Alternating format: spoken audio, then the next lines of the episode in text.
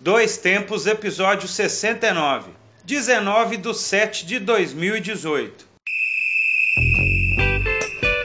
Podcast Dois Tempos.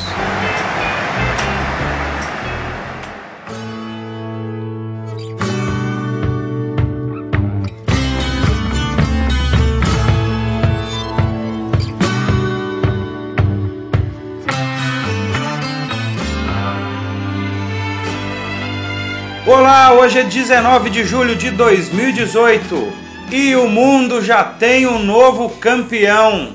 A Copa do Mundo acabou e já deixa saudades.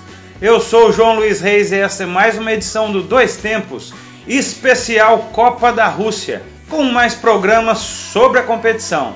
Estamos aqui com um podcast que leva até você informação, debates, opiniões e o melhor da memória esportiva.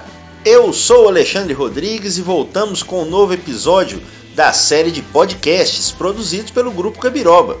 Agradecemos a você que nos acompanha e que continue com a gente. É isso aí, para quem ainda não nos conhece, senta aí que lá vai a lista de locais para achar algum produto aí do Grupo Gabiroba. Nós estamos presentes no Twitter, no Instagram, Facebook, SoundCloud, Mixcloud e YouTube Basta buscar pelo Grupo Gabiroba e conhecer um pouco do nosso trabalho, jornalistas em formação do Centro-Oeste Mineiro. Acompanhe também a revista Acréscimos, a nossa revista eletrônica com textos variados sobre o futebol. Você encontra ela no site medium.com barra revista Acréscimos. O que, que, foi o tema do último texto? Ah, eu falei mais sobre a final e sobre assim é, é, como a Copa do Mundo é considerada boa para alguns e não tão boa para outros, mas eu considero, até não vamos falar mais agora, uma Copa interessante e nivelada. Muito bem. Depois a gente vai falando junto ao longo do debate sobre isso. isso. Já é um esquenta do debate, Sim, né? Sim, exatamente.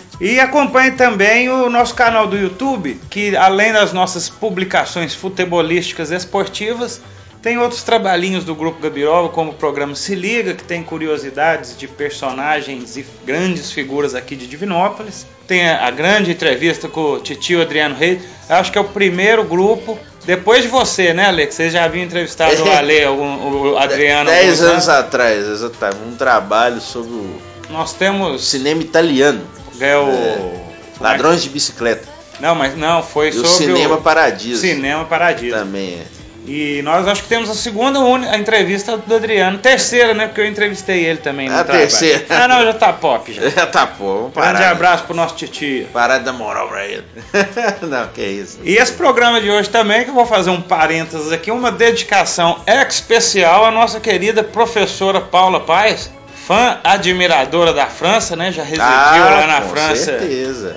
E acredito que domingo, na hora que deu umas duas horas da tarde, apitou, o apito final soou, ela disse, très bien. Très bien. Exatamente. Vibrou com o título francês, com certeza. Muito bem. Um abraço à nossa Paula Paz.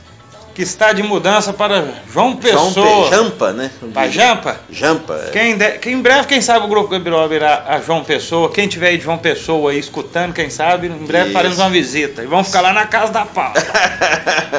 um abraço pra ela e sucesso nessa nova caminhada. É isso aí. E vamos então Ale, aos destaques do programa de hoje. É claro, né? A gente. É até bom fazer esse programa hoje, acredito. Que já dá uma esfriada assim da Copa, a gente já tem mais conta. informações, né? Nós vamos estar falando então Copa do Mundo 2018, como foi a final e as curiosidades, né, dessa, desse torneio na Rússia, que é- acho que o balanço foi muito positivo, né? Sim. De uma forma geral. Muitas curiosidades e alguns números aí, vamos comentar aqui. Muito bem. Hoje também, hoje vai sair a história, né? Hoje sai, nós tivemos algumas edições que não foram possíveis a gente contar a história hoje. Claro, nós tivemos Dedinho de prosa de volta, exatamente oficialmente. Kylian Mbappé fazendo gol em mata-mata. O segundo jogador com menos de 20 anos a fazer gols em mata-mata em Copas. O primeiro, claro, nosso rei Pelé. O Eterno. Exatamente. Eu vou contar um pouquinho da trajetória do Pelé na seleção brasileira até chegar na Copa de 58. Foi quando ele explodiu pro mundo, né? Muito bem. Ok, então vamos lá, vamos começar então já já. Vamos engrenar falar da Copa do Mundo. Deixa eu pôr a musiquinha da trilha. A última vez, É. até a lágrima do Misha travestida, não, travestida não, incorporada Zabivaca. ao Zabivaca, né? É. Deixa o trechinho aí, só a entradinha da Copa.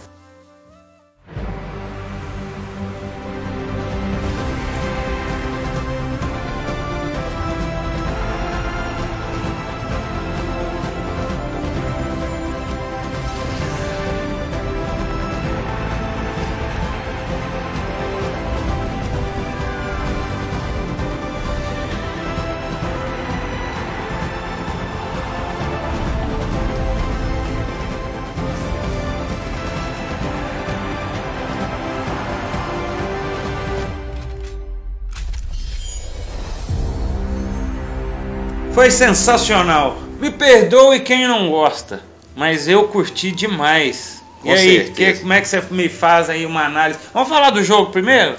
Vamos. Então vamos ao jogo primeiro. Final, França e Croácia. 4x2. Eu acertei o 4 lá no outro podcast, né? É, não, você falou que a Croácia ia ganhar. Não, é, não, é lá, hein? Tá gravado. Você falou que ia ganhar, mas Eu- você tinha medo da amarelada. Eu tinha medo da pipocada de levar até 4, É, né? Eu acertei o placar do primeiro tempo, né? Foi 2x1.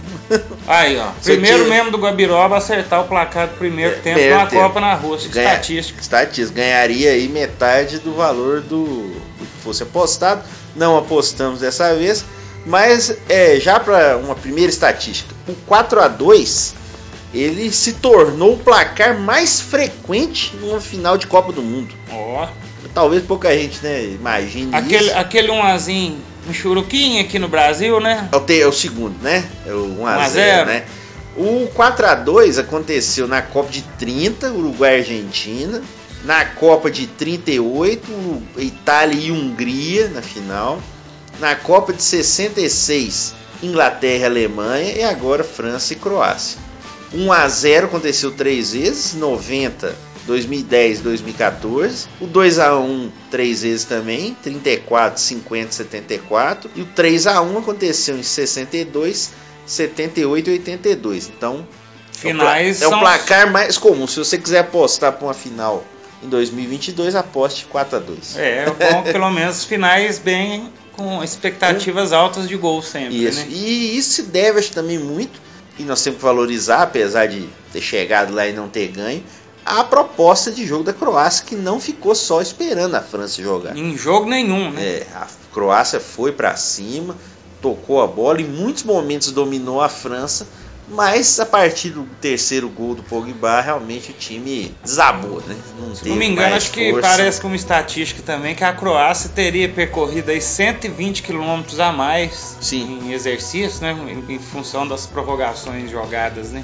Exatamente. Então, bem pegando um final, o jogador já aí bem cansados, eu acho que no final a parte física talvez impediu que o goleiro da Croácia estaria lesionado, parece desde o jogo anterior. com a, com a- com a Rússia, porque com a Rússia, antes da cobrança de pênalti, o Subasic, ele sentiu né, uma fisgada, acabou continuando no jogo, jogou contra a Inglaterra, mas a impressão que ficou, principalmente ele- nos é. gols do segundo tempo, que ele que não tinha explosão, parece, é. né? Pra ir na bola. E talvez se realmente isso fosse verdade, tudo bem, era uma final, o treinador podia pensar, não vou arriscar um reserva, mas o Lovre Kalinic, que é o goleiro reserva, que jogou contra a Islândia, jogou muito bem. Talvez. É. Não sei se mudaria, É, não, né? não sei se nem se a culpa foi do goleiro do Subasic também, Sim. né? Os gols. Mas, né, eu acho que assim. Detalhes, né? Copa Detalhes. do Mundo, como diria Roberto Carlos, né? Tão pequenos de nós dois, é, mas exatamente. é sempre Mas assim. no geral a França tem um time mais completo, né? E principalmente o, o Mbappé, e no segundo tempo, ele conseguiu criar mais jogadas, coisa que ele não tinha feito no primeiro tempo. Jogou ali pelo, nas costas do lateral esquerdo o Strinit. Antes do terceiro gol já tinha criado uma chance clara, né? Só na cara do goleiro, acabou que não conseguiu fazer o gol. Então, realmente, no geral, a França tem um time mais completo. Partindo já desde a sua zaga, muito boa, né? Varane e um Titi, além, claro, do meio de campo, apesar do Kanté ter feito a pior partida dele na Copa, sendo inclusive substituído. Kanté parece que é eliminado de algumas peneiras pelo seu tamanho reduzido, Sim, né? é Um, mi- um mini Romário. Ou o Mini Cafu, né? Que é o, o maior eliminado de peneira que se tem notícia, né? Até conseguir jogar no São Paulo depois de nove peneiras. Inclusive Oh. no Atlético Mineiro ele fez peneira. Grande Cafu. Cafu. Abraço, Cafu já levantou a taça. Isso. E- Mas detalhe também pro Giroud, né? Campeão sem fazer nenhum gol, mas Ah, sim. a gente já havia destacado o trabalho dele de o posicionamento. nosso Pedro Martins lembrou é, no programa Conexão Esportes, nós partici- participamos da TV Candidez, de 98, com uma situação semelhante, né? Que a França tinha o Guivart e o Dugarry. O Dugarry ainda conseguiu fazer gol naquela Copa, mas o Guivart realmente teve uma atuação. E que timaço também, né? Era um, grande, 98. era um grande time. Hoje né? a gente analisando friamente, eu tava vendo uma comparação entre as duas Franças, né? Ambas excelentes times, né? Mas tinha o peso do Zidane.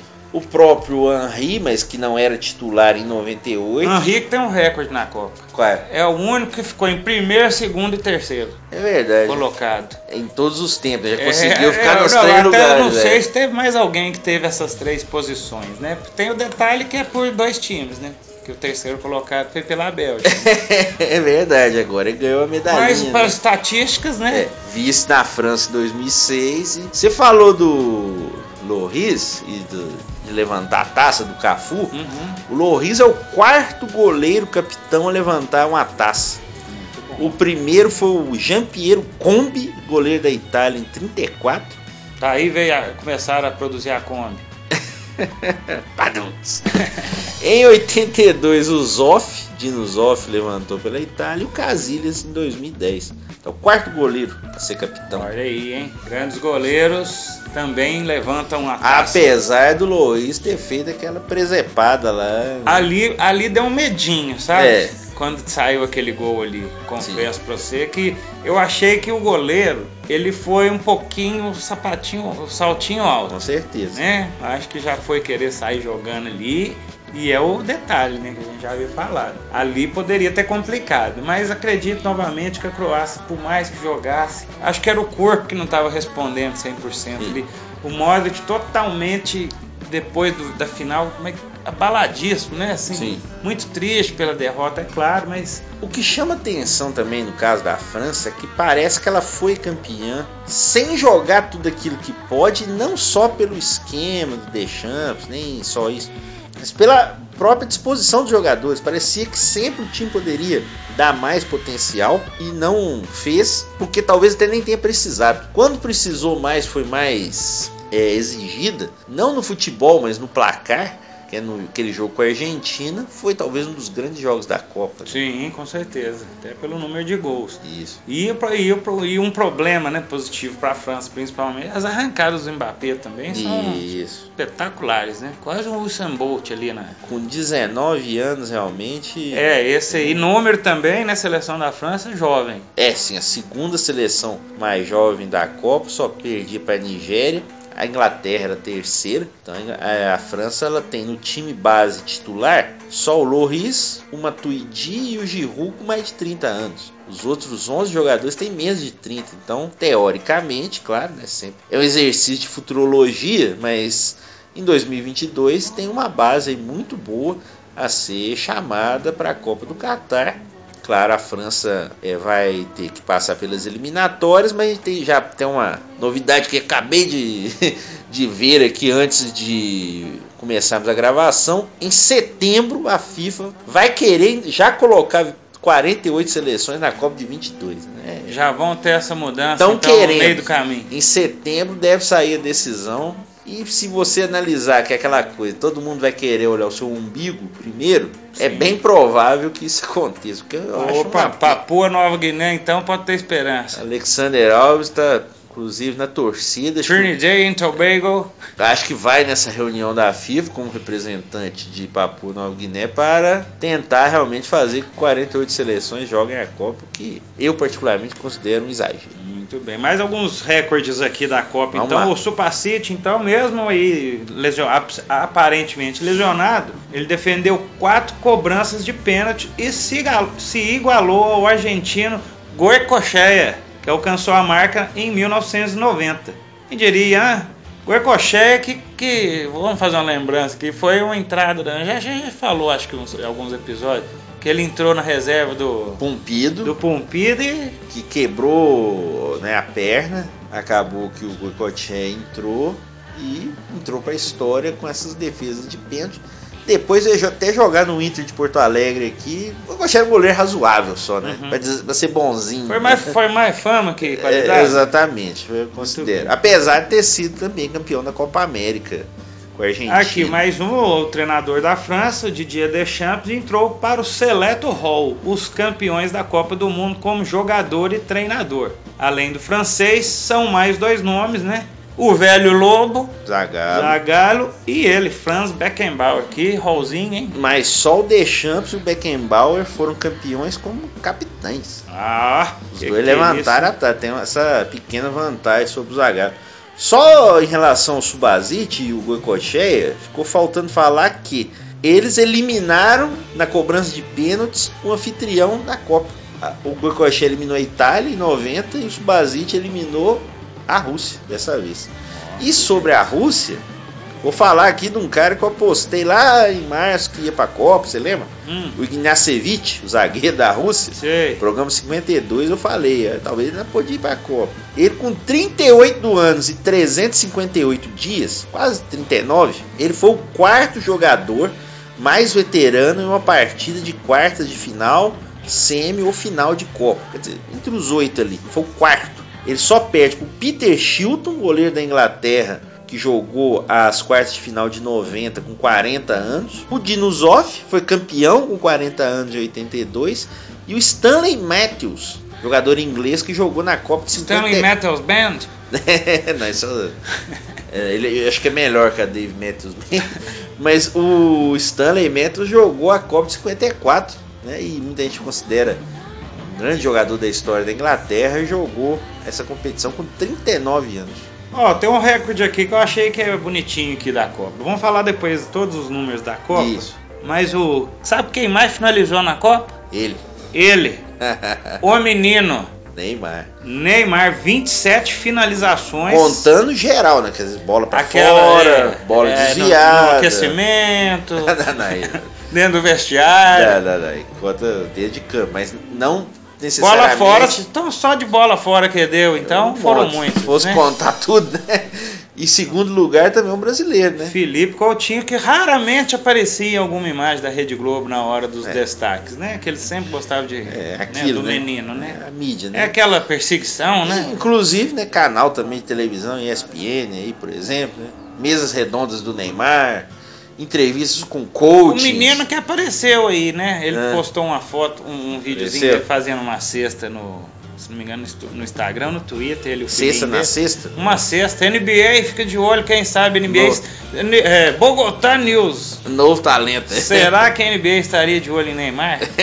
Alguém vai falar e, e vai falar logo com o salário, né? Que ele vai ganhar. É isso aí. É time da NBA É, estaria contratando jogador de futebol É. famoso. põe a camisa assim da NBA, É, já grandes- será que ele vai pra lá? O grandes, grandes chamadas. Em terceiro lugar, tem que fazer uma justiça a esse jogador, o Perisic, da Croácia. Um jogador que jogou muito bem a Copa, é um jogador lutador que joga pelo lado do campo. E o Perisic acabou entrando pra história também, é, sem querer, obviamente. Ele foi o segundo jogador a fazer um gol e um pênalti no mesmo jogo na final de Copa. O primeiro jogador foi ele, Materazzi, em 2006. Ô, Materazzi. Fez o gol é, Xing- da foi ele que Itália. xingou o Zidane? Ele.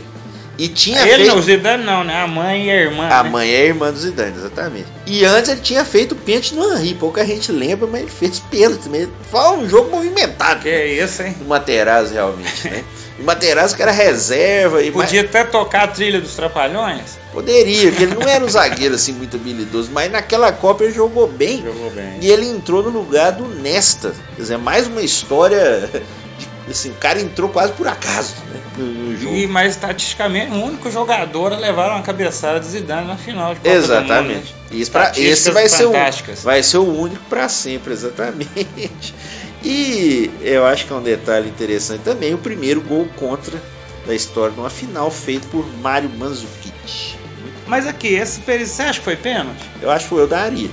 Eu acho que Parece que ele movimenta a mão, É, parece, né? ele dá uma movimentada no braço. Eu acho que realmente é um pênalti possível de ser marcado. E de ser evitado, talvez, né? Também. O- a grande reclamação que fica é a questão da falta do Griezmann. Ah, Saiu que gerou o gol, né? o primeiro gol. Que também foi um golzinho. hum. É, gol contra, né? Acabou. Foi. Houve a reclamação de impedimento do Pogba na cobrança, mas não estava, porque Uhum. era só o braço ali, é um lance muito difícil também. Acho que não havia impedimento, mas a reclamação que fica é que não foi falta. E aí é aquela coisa, o VAR ele vai poder ser utilizado só quando o árbitro de fora determinar, então fica essa o dúvida. VAR que estava adormeci- adormecido aí nas Sim. fases anteriores e apareceu na Copa, no- na final, É, né? afinal, inclusive, né, tem uma curiosidade: o Pitana se tornou o terceiro juiz a apitar abertura e encerramento de uma Copa. É, é, na Copa de 50 aconteceu a mesma coisa, 2006 e agora o Pitana em 2018. Uma arbitragem razoável, né? Não Uma- precisou também muito, não, É. né? Um jogo que não foi tão. assim, não foi assim um jogo violento, né? Transcorreu bem até. Porque são dois times que jogam bola, assim como a Bélgica, que ficou em terceiro lugar, eu acho que ficou bem é, colocado ali os três realmente primeiros. A Inglaterra talvez é um time padeceu muito de criatividade, como nós já falamos aqui, mas dentro do possível de uma renovação de equipe, conseguiu chegar entre os quatro primeiros. Tem seu mérito, apesar de não ter jogado futebol bonito. Vamos falar algumas, alguns recordes e curiosidades da Copa aqui então. Ó. 2018 teve o maior número de gols contras da história do torneio. O recorde anterior era de 98. E ele, né, o Mazzucchi, encerrou a Copa contra o Patrimônio no gol que abriu o caminho para a vitória francesa. Quantos gols no total? Foram 12. Brasileiro teve. Não, não, foi o Marcelo que fez na outra Copa. É, só em 2014. né? Essa Outra coisa aqui, ó, reflexos do VAR. O número de pênaltis, é claro, foi alavancado pelo uso do árbitro de vídeo e também foi o maior registrado com 29 penalidades, mais que o dobro da edição anterior. Sete deles foram desperdiçados, inclusive um do Messi Exatamente. E um do Cristiano Ronaldo. e um do Cristiano Ronaldo. Ó, o. Cristiano Ronaldo poderia ter ficado então com cinco gols. Daqui a pouco a gente chega lá nos artilheiros. Isso. Cartão amarelo mais rápido da história, nós já havíamos falado, né? Isso. O Galhardo, né, o Jesus Galhardo, recebeu aos 13 segundos. É o maior, o cartão mais rápido de qualquer cor, né? De toda a história. Nós tivemos também a segunda expulsão mais rápida, que foi do Carlos Sanches. Mas é muita pilha pra entrar no jogo, hein? 13 Quando é assim no meio do campo, que asfalto que nem precisa, o nego já chega dando uma lenhada, né? Deu um carrinho ali no lado esquerdo ali e tomou o cartão. Ok, esse aqui é um dado interessante. Ó. Pela primeira vez na história, todos os participantes marcaram ao menos dois gols na Copa do Mundo, hein? É doido, é bom lembrar, né? Porque o Panamá fez gol na Inglaterra e fez gol na Tunísia. Porque muita gente talvez nem lembre desse jogo com a Tunísia. Uma informação triste pro Luiz Roberto. A primeira Copa que não contou com seleções africanas e seus negros maravilhosos classificadas às, às oitavas de final. Egito, Marrocos, Nigéria, Tunísia e Senegal eliminados na fase de grupos. É, vamos dizer aí que desde que o formato de oitavas de final foi instituído, que foi em 86. Desde então, de 86, sempre classificava alguém. Marrocos, Camarões. Sim, nem que seja para as oitavas. né? Exatamente, porque em 78 a Tunísia jogou, em 70 o Marrocos jogou e ficou na primeira fase. Mas desde que o formato de oitavas de final foi instituído, 86, sempre classificava alguém. É, eu nunca fui muito entusiasta do futebol africano, infelizmente, eu acho que ainda tem que melhorar muito. Talvez Certo. o asiático até passou, não sei se era, era Até menor, na técnica e talvez no, mas no comparando, conjunto. é. E principalmente na concentração. Acho que isso realmente Mas parece que na. África ainda é muita Senegal questão de poderia ter administração passado. também, Também. de time, né, corrupção é muito forte, então acho que prejudica a seleção e os países. E fazem sempre grandes festas, né? Sim. As torcidas animadas, o pessoal fantasiado. Senegal teve a chance de classificar e não classificou de bobeira, realmente. E essa turma deve voltar todas, né? Na próxima Não Copa. dá pra saber, não. Acha que não? Só se- Egito, Marrocos, Não, Nigéria, se Tunísia, tiv- Senegal. Se tiver a Copa de 48, volta, mas. Não, não, mas aí volta até o. É, Zâmbia, Oh. nunca foi. O que que acontece? A, a eliminatória africana é muito legal, porque se jogam lá com os países menores e depois fazem cinco grupos com quatro seleções. Uhum. E só classifica um por grupo. Então, no grupo ali, muito time bom se enfrenta, né? Uhum. Acaba pega- passando só um. Não dá pra dizer que volta, É, não. Vamos ver. Mas se tiver 48, aí tem boa. Aí tem boas chances. Papua Nova Guiné na área. É, torcida, Alex. E o último recorde aqui, que esse é preocupante para a França. A Alemanha foi a terceira campeã seguida a ser eliminada na, na fase de grupos da Copa seguinte, repetindo Itália em 2010 e Espanha em E 2014. já tinha acontecido com a França em 2002. Aqui, e a Alemanha também já tinha caído em 38, hein? É, a última vez caiu tão cedo que perdeu no jogo de desempate para Suíça, Será que o que era um jogo só na época. será que não escutaremos a Lula Bleu na próxima Copa? Só se a França realmente não se atentar muito à formação do elenco, né? Eles têm muito potencial para no mínimo classificar para outra fase, né? Então, eu acho que é, os avisos estão aí, né? Basta realmente seguir. Uma, duas outras curiosidades aqui, só em geral. Peru jogou cinco Copas até hoje na sua história. Quem enfrentou o time sul-americano?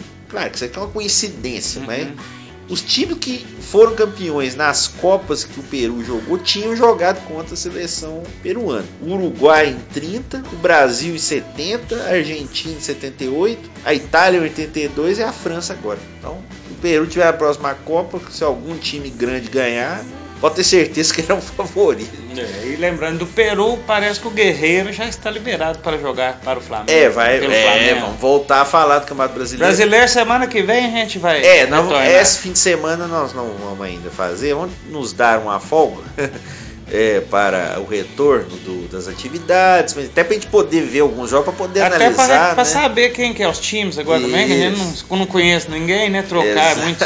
to- Saiu, entrou. Muitas trocas de jogadores aí para o outro fim de semana, eu acho que a gente volta com o programa dando tudo certo. E também, claro, temos que fazer justiça ao terceiro lugar, a Bélgica, e ao jogo de terceiro lugar, que muita gente quer terminar. Nunca houve uma decisão de terceiro lugar que tenha ficado 0 a 0 Sempre teve gol. E na Copa do Brasil levamos quatro da Três. Três da, Da da Holanda. Holanda. né? Três o Holanda. pagodinho, né? Chegou lá. Desafinou, né, turma? lá em Brasília. É, né? o pagodinho Com desafinou. aquele tempo seco. É, vou te contar. Então, os números gerais da Copa, então. 64 jogos, 169 gols, média de 2,64, média boa, porque a menor, para vocês terem uma ideia, é a da Copa de 90, 2,21. Então é uma média. E eu queria destacar uns parceiros aqui, que a gente assiste alguns jogos aqui, que eu- na- no grupo o pessoal chama eles de pé frio, sabe? que quando eles vão no jogo no estádio, o time não faz gol. Por exemplo, Você acredita qual foi o único jogo que os caras assistiram na Copa? França e Dinamarca. França e Dinamarca. Você acha que teve zoação no grupo? Qual, qual, não fala o nome aí. É o, é o Carlinho, Eli, o Rato. Abraço pra vocês aí, sem vergonha. Oh, meu Deus do céu. Foram ver logo. Canarinho, Canarinho, o Canarinho e o Rato. Que beleza. Seu sem vergonha. É, pé frio. Próximo, então, se o nosso time tiver precisando de empate 0x0, Eu acho que seria tipo o- a versão Mick Jagger brasileira. Come on, England! Toda vez que ele fala isso, não tá dando certo. Mas tudo bem. Também eu queria ser, ter a falta de sorte do Mick Jagger, né? Opa! O. Rolling Stone né? e tudo mais. Cinco prorrogações disputadas, quatro disputas de pênalti, né? Só uma que não foi para pênalti, foi Croácia e Inglaterra. 32 gols de cabeça, 6 gols de falta, 219 cartões amarelos, 4 cartões vermelhos. Poucas expulsões, né?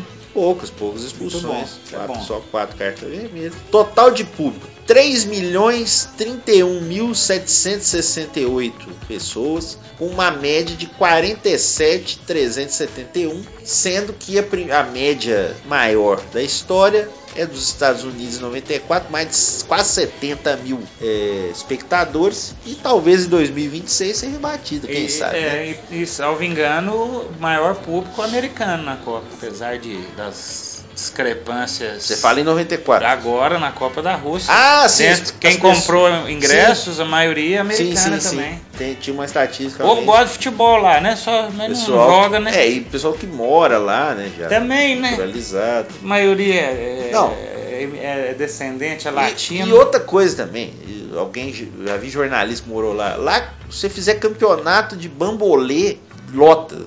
Lá lota para qualquer coisa. O pessoal gosta da competição. Gosta da competição. Só lembrando aqui, última estatística. Gols de bola parada, 63. 37% de gols de bola parada. Gols no primeiro tempo, 66. Gols no, no segundo tempo, 100. Mais 3 gols na prorrogação. Uhum. Que mostra que realmente teve muito gol de bola parada, mas os times é, não desistiram do jogo, né? O time tentou sempre ir para frente, tentou reagir, mesmo times inferiores. Eu acho que eu cito aqui um exemplo de um time que realmente pouca gente esperava que fosse jogar tão bem é o Irã, mesmo Sim. não conseguindo classificar, quase eliminou Portugal. Tá bom, alguns últimos dados aqui, rapidinho então. Quem jogou mais minutos na Copa? O Modric 694, Maguire 645, Stone 645, Rakitic 639 e o Perisic 632. Mais alguns aqui, ó. Quem fez mais gols? Bélgica 16, França 14, Croácia 14, Inglaterra 12 e Rússia com 10. Quem sofreu mais gols? Panamá 11, Argentina 9, hein? Croácia 9, Tunísia 8, Inglaterra 8. Menos gols sofridos, né? Aí também não dá para comparar, né? O é, Irã, Peru, menos é, jogos. menos jogos. Irã com 2, Peru 2, Dinamarca 2, Coreia do Sul 3, Colômbia 3, Uruguai 3 e o Brasil 3. Mas eu achei engraçado aqui que nas defesas, é, mais, mais defesas, né? O Courtois 27, o Ochoa 25, Schmeichel 21, o Pickford 17, Subacite com 15. E o Akinfé com 15. Akinfé com 15. O Alisson nenhuma, né? teve. Não, teve. teve não, coitado, não, fez, é. fez, fez umas. As três. É, foi pouco. Tem a cada assim. bola vermelha, é, do balão. Contra a defesa? Tem aquela do México, né? Com chute, a falta do De Bruyne também com a Bélgica, né, mas realmente foram poucas. Agora um nome para defender ele. Diga. Um menino. Mais faltas sofridas, ó. O Hazard do, da, da Bélgica com 28 e Neymar com 26. É. O Rakitic com 20. É. O Rakitic também, que é um outro jogador que a gente tem sempre que valorizar, além, claro, do Hazard, que para muitos deveria ter sido eleito o craque da Copa, ficou em segundo lugar, ganhou o Modric, que também não deixa de ser merecido pela ah, demais pela entrega em campo, pela organização do time, pelo controle realmente ali do time da Croácia. E na artilharia, né, o Harry Kane, o Hurricane, seis gols, Griezmann com 4, Lukaku com 4, Xerichev com 4, Cristiano Ronaldo, o menino da Juve com 4, Mbappé com 4, Desjuba 3, o Hazard com 3, o Manzukic com 3, Perisic 3, o Mina, jogador do Palmeiras, isso. É o Palmeiras aí na Copa. Né? Diego Costa com 3 e o Cavani com 3. Bom, essa foi a Copa do Mundo de 2018 da Rússia. Acho que já deixa saudades, né? Com certeza. Em que pés não estamos carentes de futebol, porque na segunda já teve jogo do Cruzeiro, da Copa do Brasil. Da Copa do Brasil também. Já tivemos um rato em campo. Campeonato Brasileiro daquele jeito, Ratitique, né? como diria outro. É. Ratitique. Queria destacar aqui agora, então, alguns momentos da final também, que acho que foi um dos mais emocionantes para todos, que foi o desabafo do Casagrande, né? Que foi bonito o cara, né, falar que conseguiu passar a Copa, chegar, ficar e vir embora sóbrio. Acho que foi um momento de grande emoção destacar aqui o nosso abraço pro Casão, porque não é mole e às vezes motivo de piada, de Sim. ofensas gratuitas, mas é um cara que tem que tirar o chapéu, que ele tem história, tem que respeitar mesmo. Principalmente nesse momento pessoal. Outra despedida, né, que tivemos na Copa. Pode ir, Arnaldo. Mas falou ele que vai sair, mas não saiu, né? Ele continua até o fim do ano. Eu- né? eu- agora me veio aqui que eu, às vezes eu fico com a impressão que o Galvão e o Arnaldo falam isso toda a Copa, não? o Galvão desde 2010 tá falando. Eu acho né? que eu já ouvi eles falando isso É. outras vezes, né? Eu não, não via a transmissão, mas a gente via a repercussão realmente. O Arnaldo, claro, ele- há uma, uma crítica às vezes ao certo corporativismo que se faz da claro, defender a arbitragem, camisa, né? é, das arbitragens e tudo mais. Mas eu acho que ele, ele valorizou a profissão de árbitro dentro dos seus comentários. Eu acho que tem um lado positivo da questão das dúvidas e tal. Eu acho que tem que ser é, valorizado até certo ponto. E virou realmente uma figura histórica nas transmissões esportivas. E em relação ao Casagrande, concordo com o que você disse. Acho que como ser humano realmente a gente tem que tirar o chapéu para a luta dele e que ele realmente consiga se manter em paz e bem com a sua saúde em dia. É Isso que a gente torce por aqui. Muito bem, então. Um abraço, até logo, Rússia. Quem puder conhecer o país, que eu acho que vai ter muita É. gente querendo ir, porque é bonito. Quem quiser ir no jogo 0x0 com o pessoal, É verdade. É, o pessoal não vai com o pessoal aqui, viu? É. É pé frio.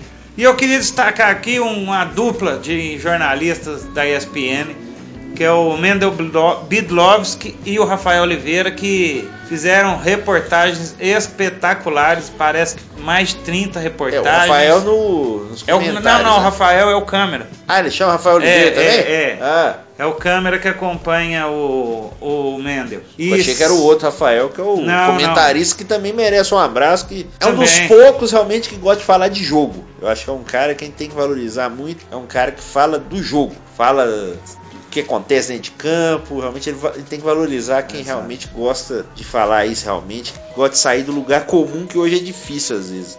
Mas o, se o câmera das matérias é o Rafael, um abraço pra ele também. Pois é, e destacar então, mandar um abraço para toda a imprensa, né, que cobriu, que levou um show de imagens e de informações para todos, né, que é Com uma certeza. profissão O corrida. Sport TV que transmitiu, a Fox também. Isso. Acho que. Claro que a gente não concorda com todos que estão lá, mas acho que o trabalho no geral tem que ser valorizado. Até por essa dificuldade logística e tudo mais. E agora eu vi uma, um detalhe aqui que eu acho que eu morreria se eu não falasse. Dica. Mas pra mim, um momento da Copa do Mundo. Não foi Claro. jogo, não É. foi nada. Eu imaginei. Ronaldinho Gaúcho. Meu Deus, oh, eu me emocionou, cara, ver o cara em campo. Vou te falar que, Que mito, mito e mito. É. Não, que isso? Imagina, aí o pessoal tava zoando que é assim, né? Um dia tá no Peru, um É. dia tá no Catar fazendo um Com jogo aquela- maluco, aquele chapéu. né? chapéuzinho. Sensacional. Imagina o cara É, que ligou É. pra pe- fazer a proposta. é. É porque eu acredito que deve ter ligado para um assessor, para um profissional, É. não para ele direto. Mas imagina o cara passando. Aqui, beleza? Sou assessor, pessoal da Copa do Mundo, organização. A gente tá querendo convidar o Ronaldinho Gaúcho para cerimônia Encerramento. de encerramento. Sim, ele vai fazer algum discurso. Não, ele vai tocar Tambor. tambor no meio da festa, tabaco, eu não sei se é aquilo, né?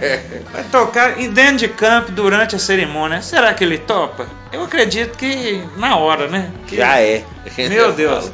Ele, assim, ele diz que não assiste jogo de futebol, né? Nesse ponto eu, eu fico às vezes meio até chateado. O cara podia até ver mais, quem sabe. Mas a gente tem que entender realmente. O cara tem outras preferências e tal. Mas dentro de campo realmente chama atenção. E, e parece uma figura até realmente muito gente boa. E foi muito interessante, foi muito engraçado realmente. Muito engraçado. Então fica uma Copa com o Ronaldinho É. Gaúcho encerrando. E aqui no Brasil, é, né? Nada, né? Deixa Nada. pra lá. É. Deixa O Pelé pra que lá. poderia, né? Tá aí. E a chuva, né, também na final foi um momento muito louco, né? Porque caiu aquele pé d'água. E achei interessante que eles arrumaram um guarda-chuva só pro Putin, né? Claro, né? Aí todo Ninguém é mundo, bobo, é, né? todo mundo tomando chuva lá. É, depois que foram arrumar os Depois outros. todo mundo molhou bastante, é, aí põe lembrou, é, tá, tá meio feio aqui. E vamos arrumar. Óbvio. como diria a Hebe, aquela gracinha, né? Gracinha Gracinha. daquela presidente da Croácia. Colinda, né? A Colinda, que faz jus ao nome, né? Porque ela esbanjou simpatia e o mais legal, que ela foi na cerimônia de camisa da Croácia, É. né? Não foi de roupa social. É, e, que povo mesmo, careta, e né? mesmo perdendo o jogo, continuou, né? E Abraçou a todos, É, né? foi cumprimentou a todos. né? Então acho que foi uma Copa linda. Destacar o choro, né? Que foi digitalmente reproduzido do Zabivaca. Zabivaca. Que é o show de todos nós. É o choro de todos nós, mas achei meio feio. Mas tudo bem. Mas choro porque. Mas valeu, como, né? foi triste. Deu, eu eu- quando eu assisti a última chamadinha da Copa lá, a introdução, Final. a final, depois já entrou um programinha da Globo. Ah, meu Deus, dá uma dor no Qual, peito. qual que era? Ah, nem vou falar o nome. Deixa É- é, parece que é um nome japonês. Que Takaroko? Tokorekotoko? Tokatopi? Sei lá que porra é essa. Deixa pra lá, né? Vamos seguir então, Ale. Então, um abraço, Rússia. Até É. a próxima, E né? até a vista o Qatar, né? E até a vista. É, e seja bem-vindo, Qatar, Seja né? bem-vindo. Vamos ver com aqueles estádios gigantescos, É. fantásticos, climatizados. Em breve a gente fala mais do Qatar. Com certeza, né? Claro, tem todos os problemas lá do país, vamos falar depois, né? Mas a Copa é a Copa. É isso aí. Então vamos lá. Vou passar para a trilha do programa, já que a gente já falou bastante. E a trilha sonora do programa de hoje é francesa, né? Bien. tem que ser, né? É, mais uma homenagem à nossa professora Paula Paz. É um pouco do som da banda Melodies Echo Chamber, que é um projeto de gêneros dream pop rock psicodélico da cantora francesa Melody Prochet. A banda foi formada em 2010 e já tem dois álbuns lançados. Yes. Mas o que, que é dream pop rock psicodélico? que Você está gostando de gastar, hein?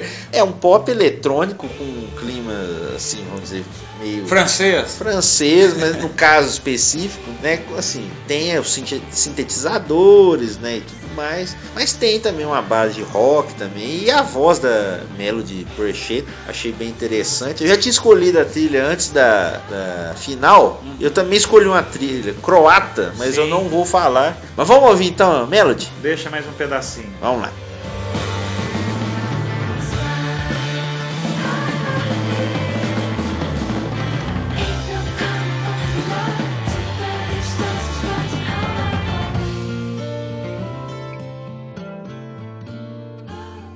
Como já é a tradição da- do programa, vamos relembrar algumas datas importantes, né? Nosso último guardião do tempo copiano, né? Exatamente. Vamos voltar com datas de Copa no futuro, mas especificamente hoje é o último. Vamos à vinheta aí.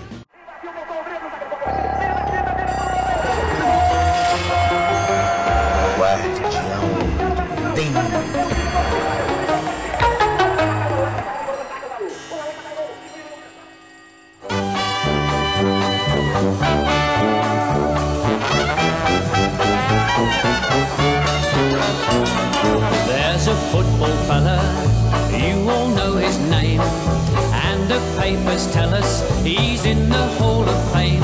Wherever he goes, he'll be all the rage. Em 19 de julho de 1966, tivemos dois fatos marcantes na Copa da Inglaterra. No mesmo dia. Primeiro, Mick Jagger estava assistindo, né? Não sei se lembra, É, mas não sabe se isso. lembra. É, O Brasil foi eliminado do Mundial. Eita, mais um, né? é. na derrota de 3 a 1 para Portugal sem Cristiano Ronaldo, né? Exatamente. Acredito, né? Ou não? Mesmo sem Neymar. Tava na... Mesmo sem Neymar? Mesmo sem Neymar e sem Cristiano. Eusébio tava em campo? Tava, opa. Ah, aí apertou. É. O jogo foi disputado em Liverpool, no campo do Everton. Simões e Eusébio duas vezes marcaram para os portugueses, enquanto Rildo descontou para o Brasil. Vamos ouvir a narração do Fiore Gilhote da Rádio Bandeirantes com o gol do Simões, o atacante português, que fez o gol contra o Brasil. O Brasil com muitas alterações na equipe, sem o Garrincha, time muito alterado, uma bagunça danada. Até já falamos aqui da preparação para 66. O Brasil foi eliminado nesse dia. Mal eles sabiam que 70 ia vir aí, né? Tá bem, né? Tá bem.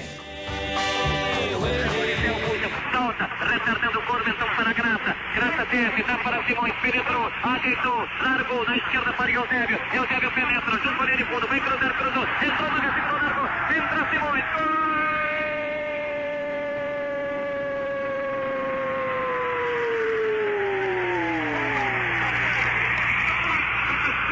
Primeiro gol de Portugal, torcida brasileira. A bola foi levantada da esquerda para a direita. Manga apenas deu de munheca. Largou. Simões entra de cabeça e faz para lançar a rede brasileira.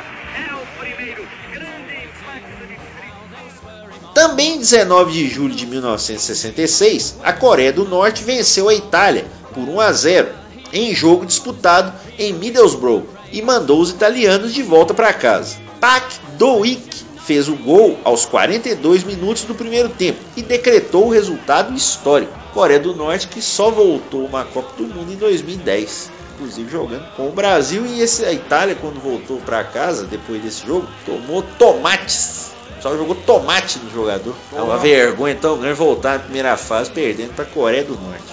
Veja você. Se fosse hoje em dia, né? É, também que era só tomar, ninguém Aí, saiu. Não, você tem força, não pode jogar o trabalho todo. Ah, sim. água abaixo. É, tem não sei tudo que, a isso. tomatada moendo. Exatamente. E claro, agora, o último momento da Copa não podia faltar aqui no nosso quadro Grandes Narrações.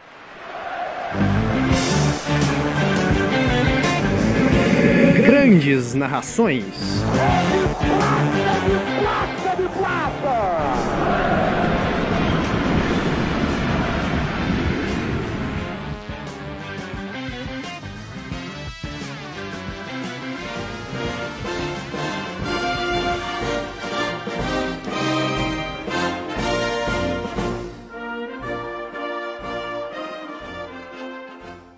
Vamos ouvir então a narração do gol de Pogba na final da Copa na transmissão da TV Bem Esportes do Catar. Não poderia faltar a narração do- da final. Vamos ouvir então o gol do Pogba aí pra gente completar e despedir da Copa do Mundo.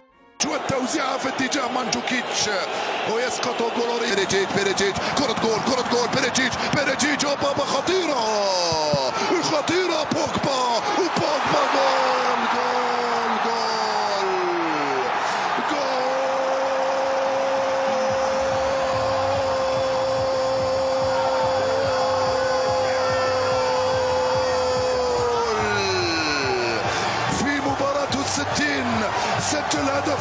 العاشر مع منتخب بلاده. الهدف الأغلى والأجمل والأروع. هجمة واحدة كرة واحدة كانت كافية. ماذا نفعل الآن؟ هرنانديز مازال. هرنانديز يلعب عرضية بابي بابي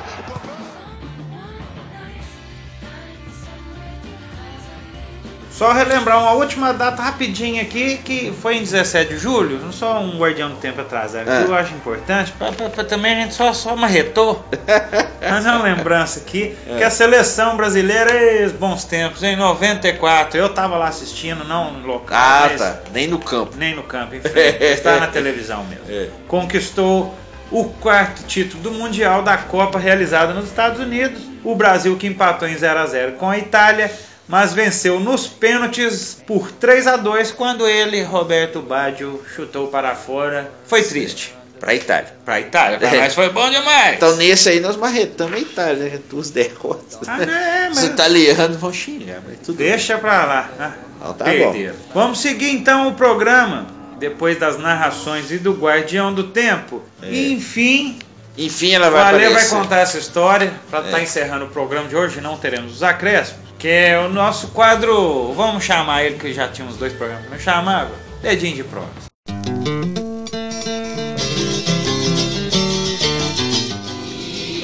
Edim de prosa. Então hoje estaremos falando do rei. Não o rei Arthur, nem Nem- o rei Roberto Carlos. É o rei Pelé. É o rei Pelé. Já é a terceira ou quarta história que nós contamos dele, mas acho que Ah, mas o Pelé vai ser merece. sempre contado. Sempre né? nós vamos falar alguma coisa, não tem jeito. E claro, com a presença do Mbappé, sendo o segundo adolescente ou segundo jogador Um menino, menos- né? É, um esse menino aqui. de verdade, né? Essa história de menino, né? impressionante. Eita. É o segundo jogador com menos de 20 anos a fazer gol em mata-mata. Nós trouxemos, vamos trazer aqui a lembrança de como o Pelé chegou à seleção brasileira, tão jovem. O Pelé estreou com a camisa do Brasil na derrota de 2 a 1 para a Argentina pela Copa Roca em 7 de julho de 57 com 16 anos. Nós já falamos dessa Copa aqui uma vez. Já da. Copa Já? Roca, da rivalidade, né? Aham. Brasil e Argentina. Né? Porque fica essa coisa, né, odiamos os argentinos. É. Acho que é um exagero, mas tem uma base aqui. E tinha a taça Rio Branco. Brasil jogava com o Uruguai. É, o, quem convocou o Pelé nesse jogo contra a Argentina, e o Pelé inclusive fez um gol, o técnico era o Silvio Pirillo. ex-atacante de sucesso no Flamengo e do Botafogo nos anos 40. O Pelé entrou no lugar do Del Vecchio, ex-jogador do Santos, inclusive. E é engraçado, o Pelé tinha substituído o Del Vecchio no Santos, né? O Del Vecchio já era um jogador mais veterano substituiu de novo nesse jogo e fez o gol. No dia 31 de março de 58, o Vicente Fiola, o Brasil tinha trocado de treinador, anunciou a lista de 31 jogadores que fariam parte da preparação para a Copa da Suécia. O Feola, inclusive, era ligado ao São Paulo, foi técnico muitas, é o técnico que mais treinou São Paulo até hoje, foi a escolha do Avelange, João Avelange que era o presidente da CBD na época. A primeira partida foi em 58, né, nessa preparação, no dia 4 de maio. O Zagallo fez dois gols, o Vavá, o Dida e o Pelé. Pelé fez um então. É, o nome é, do Pelé chegou a causar uma certa polêmica nessa lista, porque além de ser muito jovem e não ser muito conhecido ainda no Rio de Janeiro, ele havia se lesionado num jogo contra o Corinthians. O Brasil tinha feito um amistoso contra o Corinthians. O zagueiro Ari Clemente deu uma entrada violenta no Pelé. O Pelé Quase. quase ficou fora da Copa, exatamente. E ficou realmente fora, inclusive, de alguns treinamentos e jogos. Por quê? E aí é uma coisa importante. O Pelé era titular do time. E muita gente fala que ah, o Pelé entrou porque fizeram pressão para ele entrar. Fizeram realmente uma pressão maior pro Garrincha jogar no lugar do Joel. Mas o Pelé já era titular na cabeça do Fiola. Ele não podia jogar as primeiras partidas. Inclusive o Pepe, né, o grande Zé Macia, ex-jogador do Santos, deu um depoimento que ele disse o seguinte: o Pelé sofreu uma entrada violenta do, do Ari Clemente, teve que sair do jogo contra o Corinthians e ficou algum tempo sem poder atuar. Tanto que ficou fora dos amistosos que o Brasil fez na Itália antes de jogar a Copa. Quem jogou foi o Dida, que na verdade era reserva, ou seja, então o Pelé já era previsto que ele jogaria. Sendo assim, nesse jogo com o Corinthians, inclusive, é bom dizer, o Pelé também tinha feito dois gols antes de sair machucado. Então ele já era um jogador é, que o Feola pensava em usar. Eu acho que é importante. Então, ou seja, a ascensão dele foi muito rápida. O Pelé não jogou contra a Áustria, não jogou contra a Inglaterra, o empate 0 a 0 A Áustria o Brasil tinha ganho de 3 a 0 Inglaterra 0 a 0 E aí no terceiro jogo, o Pelé contra a União Soviética entrou e o resto é história. Pelé, então, ele subiu rápido para a seleção brasileira, mas já era uma coisa prevista pelo treinador. Então ele poderia ter estreado até antes na Copa. Já havia sido recusado pelo esporte, né? Que eu contei aquela Exatamente. vez, imaginou? Já tinha jogado pelo Vasco, Pelo Vasco. o combinado foi em 57 também. Foi um ano movimentado, né? Foi. O Pelé estreou na seleção e eu acho que tem que valorizar então o Silvio Pirillo, esse treinador que o levou para a seleção, e o Fiola, que já tinha visto nele o talento para ser titular. Porque muita gente às vezes desvaloriza o Feola como treinador e o Pelé já era realmente um jogador que ele pensava em usar. Usou a partir do terceiro jogo contra a União Soviética, primeiro gol contra o País de Gales. Pelé fez seis gols na Copa de 58, isso o Mbappé não conseguiu superar. Não conseguiu, fez só quatro. Fez quatro, mas tá aí. E a idade também, acho que vai ser difícil alguém bater esse recorde do Pelé Vai hoje em dia, difícil. né? Você vê, realmente a gente tem a, agora a gente tem a noção, talvez, né? É bom acontecer isso do Mbappé pra gente ter a noção. O cara fez seis gols, fez gol em final, três numa semifinal, dois na final. Realmente, É, dentro de coisa- campo ele Tem pra ninguém, não. é complicado. Esse, essa estrela e esse campeonato ninguém tira do Brasil, eu acho muito difícil. Exatamente. Parecer um menino aí. Com esse Menino talento. com esse talento, 16 anos. É, é, teria, né? Ter menos, né? 16 vai ser difícil. É, acho que vai ser muito difícil. Bom, este foi o dedinho de prosa de hoje. A maneira de acalentar o nosso coraçãozinho doído e sofrido pelo Nossa, final é, da acho que a gente Copa, pela que- eliminação do Brasil. Além de ser homenagem ao Mbappé, eu acho que tinha que falar aqui a gente tem que lembrar, né? Não o Mbappé não foi o primeiro. E torcer para o Mbappé também é, continuar com essa carreira, se tornar um novo fenômeno, mais um grande jogador, né? Que eu acho que é. É o que a gente espera. A gente espera, porque a gente já tá muito também, já tá meio fechado demais esse grupinho, Cristiano Ronaldo, Messi, Sim, Neymar, né? sim, Precisando sim. de mais. Vamos ver se na. Personagem, Talvez né? ele não ganhe os- todos os prêmios agora, mas vamos ver se na decorrer des- dessa temporada europeia que vai começar ele consiga né, manter esse alto nível. Será que fica? Quem, quem, ou melhor, quem sai do PSG? Talvez nenhum dos dois. Acho que é bem possível que os dois continuem, porque seria, vamos dizer assim, o investimento todo que eles fizeram para eles Recuperar agora também, No né? mínimo, jogar mais esse ano para ver se consegue. Não, e a visibilidade também do cara, Exatamente. Né? Que ele teve na Copa. Vender camisa É. e tudo mais.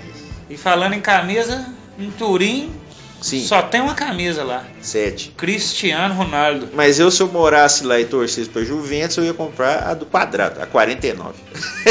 7 ao quadrado. Porque deve jogar com a 49. É bem provável que ele jogue Muito com a bem. 49 e realmente vai ser muito interessante ver jogando lá em Turim. E o Giroud? Tá lá, né? Será que vai fazer gol? Há uma possibilidade do Chelsea vendê-lo para trazer o Higuaín. E o pessoal tava falando que o Cristiano É. Ronaldo tava pedindo pra levar o Marcelo. É, mas aí. Não sei, aí eu não acho que já é meio que ilação, vamos dizer É. assim. Porque- botar. Porque o, a Juventus tem o Alexandre lá, um jogador brasileiro, lateral esquerdo e mais jovem. Né? Aham. Eu acho que. Não sei se o, o- a Juventus faria um investimento, até pela idade, não sei. O Marcelo tem 30 anos, tem condições É, de jogar, Dá pra jogar um pouco. Não sei se é o principal problema, talvez, da Juventus. Pois é, Ale. Então, Vamos fechando? vamos encerrando este programa de hoje. Vamos pegar a musiquinha final.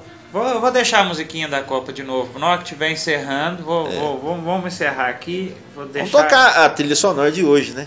Vamos, vamos tocar a Isso. saideira. A saideira e no final a gente encerra com a Então Copa. foi um prazer estar com você, Muito bom gravar, estar com- gravar com você, é, Luan. copiar com você. É, é, não é. Nós que fizemos acho que todos os programas sozinhos, basicamente. Sim. O Alexandre participou de um, se não me engano. Exato, primeiro. Primeiro, né? 63, é. Agora a gente, essa semana, então, no fim de semana, nós não vamos fazer pela logística e vamos também ver alguns jogos brasileiros para ter uma noção Saber melhor. quem que é quem de novo. E aí na próxima semana voltamos. Mas foi uma experiência bacana Eu fazer agradeço. uma análise da Copa. Isso foi muito legal. Mais uma experiência aí do Grupo Gabiroba. Agradeço a todos que ouviram também. Isso. Muito legal.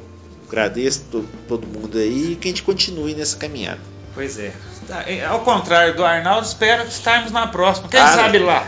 Com certeza. Ah. Não, não, Quem vamos aposentar. sabe, se tiver patrocinadores querendo enviar o Grupo Gabiroba para o Catar, a gente faz a nossa cobertura. Pra também. enviar e pra trazer de volta. É, de preferência. É só pra largar lá, não. É, passagem de ida e volta. É, se bem isso. que dependendo, É, quem sabe, mas né? dá pra ficar. Isso. Bom, vamos lá então.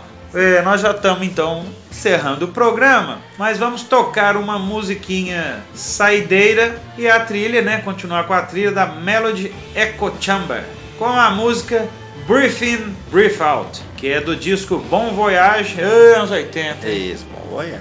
Melody Ah, O Precious. disco é desse ano. Não, o disco é de 2018, eu só lembrei daquela música. Ah, sim. Nós vamos fazer um dois tempos anos 80. Vamos lá. Então vai, deixa rolar o som.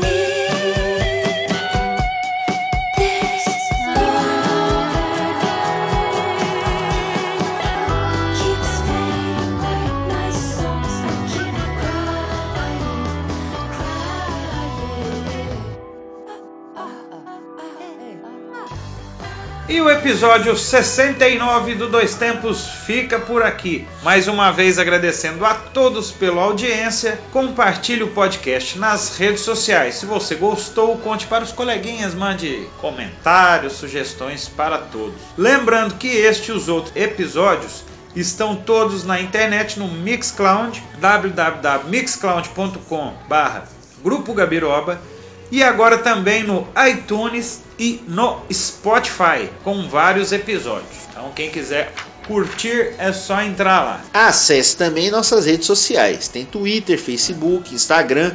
Basta procurar por Grupo Gabiroba. Além disso, estamos no YouTube com o canal do Grupo Gabiroba. Não deixe de ver nossos vídeos. E também estamos no programa Conexão Esportes da TV Candidez todo domingo às 8 da noite. Acesse as redes sociais do programa também e, se você tiver a possibilidade, acesse tvcandidez.com para assistir o programa, se você não estiver em Divinópolis. Então tá aí o Gabiroba que atua na parte escrita, na parte do áudio, na parte visual, na Isso. parte do ao vivo. Virgem. Maria, hein? Várias partes. Nós quando começar a ganhar dinheiro, nós vai ficar rico. Vai?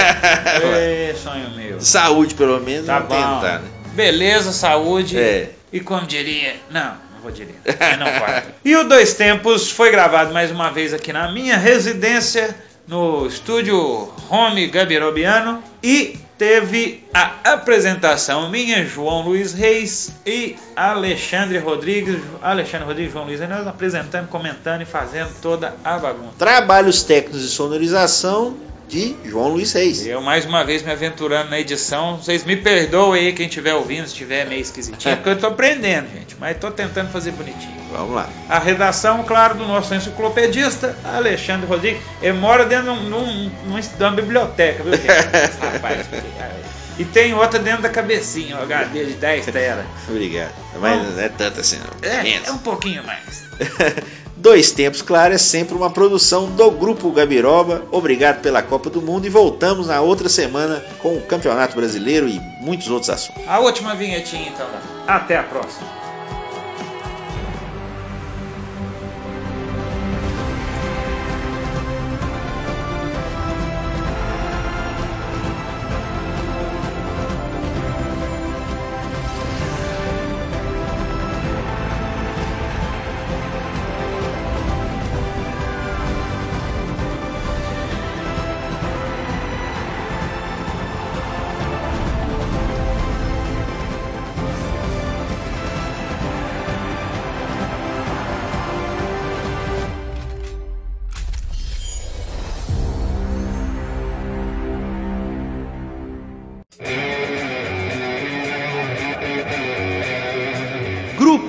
Grupo Gabiroba.